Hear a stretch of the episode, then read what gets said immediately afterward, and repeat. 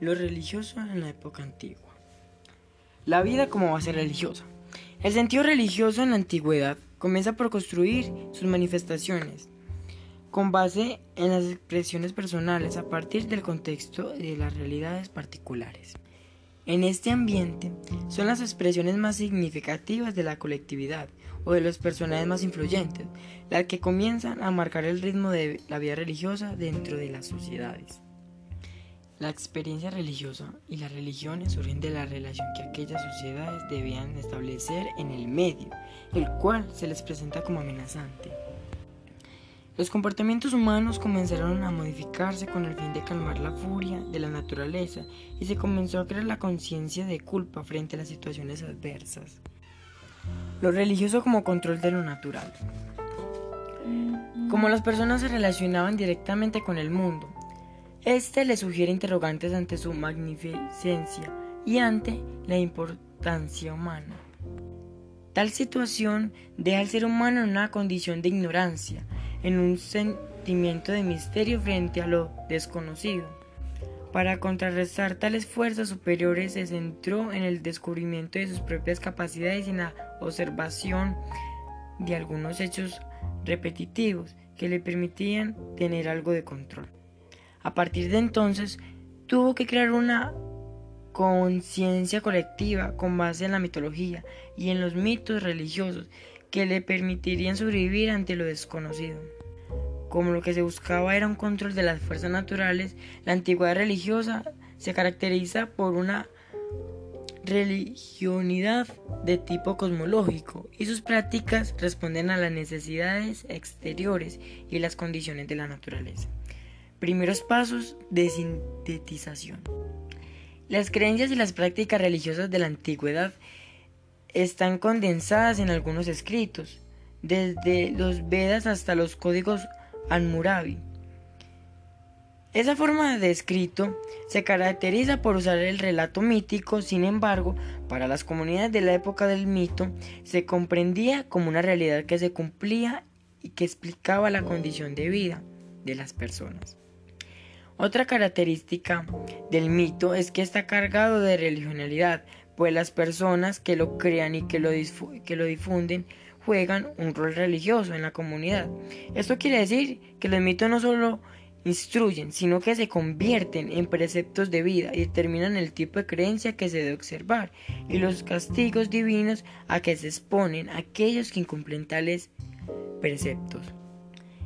Creencias politeístas. Las religiones de la antigüedad concibe un Dios con múltiples manifestaciones, por lo que se les da catálogo de politeístas. Esto quiere decir que estos pueblos adoptaron como dioses o como manifestaciones de ellos una serie de fenómenos y personas que los ayudaban y que los protegían en sus actividades diarias. En este sentido, los antiguos tenían un dios para la agricultura, otro para la lluvia, el dios del sol, de la cosecha, el de las fiestas, el de la muerte, etc. El contacto que cada pueblo tiene con los demás también ayudó para que el sentido religioso se fuera afianzando y para que sus creencias se fueran purificando. La universalización.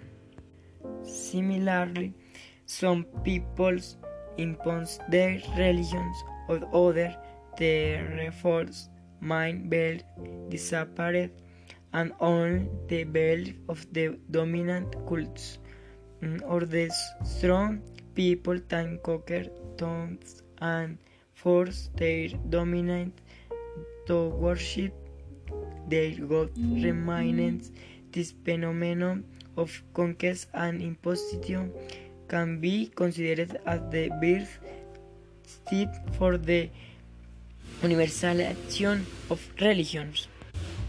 Lo religioso en la Edad Media. El proceso religioso en la Edad Media es único en la historia. En la cultura occidental se dio el predominio y la expansión de la religión católica, que impuso a su pensamiento y creencias de la mayor parte del mundo. Desde el nacimiento de Cristo y su predicación, las diversas creencias religiosas entre en crisis y en conflicto. En primer lugar, los cristianos sufren la persecución de los romanos. Luego de la conversión de Constantino, emperador romano, todo el imperio confesó y el cristianismo y se dedicó a dominar y a combatir cualquier otra creencia. La historia muestra que esta situación concluyó grandes batallas, pues no solo se disputa el dominio religioso, sino también el político y económico. Religión y poder. Esta es otra característica de la época medieval, la unión del poder religioso con el poder político. Al mismo tiempo surgen religiones fuertes como el islamismo, como quien el cristianismo comienza a disputarse, ya no solo por imponer el Dios o la doctrina de cada religión, sino por el dominio político y económico de la religión, que comenzó a jugar un papel muy importante dentro de sus, dentro de sus intereses particulares. Fundamentación religiosa. Un poco importante de las religiones medievales es que comienzan y realizan una sistematización de sus doctrinas e inician a fundamentar filosofía y teológicamente cada uno de sus dogmas y creencias. La teología sistematiza de manera ejemplar la relación del ser humano con Dios y la filosofía. Presta un servicio formal a tales explicaciones, con argumentos y con la lógica. Imposición del monoteísmo. En este punto, también se imponen las religiones monoteístas sobre las politeístas, pues las primeras se fundamentan en un cuerpo doctrinal, quien marca sus creencias, lo que va a dificultar el desorden y la improvisación, tanto de las creencias como de los ritos de la segunda. Las personas que pertenecen a la religión de esta época están ciertas de lo que hacen y por ello intentan de que su creencia se proyecte hacia las demás personas con un espíritu misionero, con una necesidad espiritual de convencer al otro de que aquel es el mejor camino, el camino de la salvación. Los religiosos en el Renacimiento.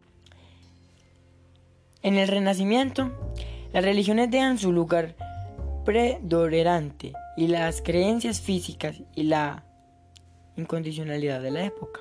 El pensamiento científico y crítico que se comienza a generar intenta desolver a la persona el lugar preferencial que había crecido al campo teológico.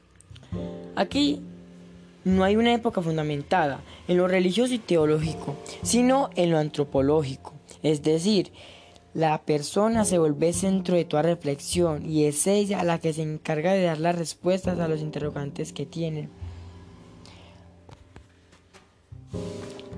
The Renaissance was the time when the religion gradually lost the leading uh, role they had achieved in the previous centuries and in many cast they were persecuted and overshadowed by the political and scientific norms that began to take all and have rise to the more air.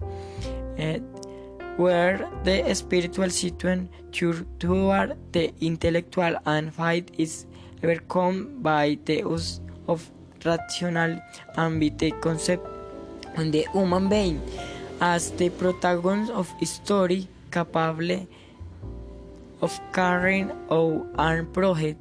We want the need for super for to help them in the time or difficult since sin and rest occupies a place. Anthropocentrism and the cool on the person become the reign religion since the human being is worshiping through art, paint and sculpture. And lugar que antes ocupaba el culto a los dioses o a Dios, comienza a ser ocupado por el ser humano y por la naturaleza, a la cual es necesario conocer y respetar. Sin embargo, las principales religiones se logran mantener gracias a la sistematización y a la estructura jerárquica de sus instituciones.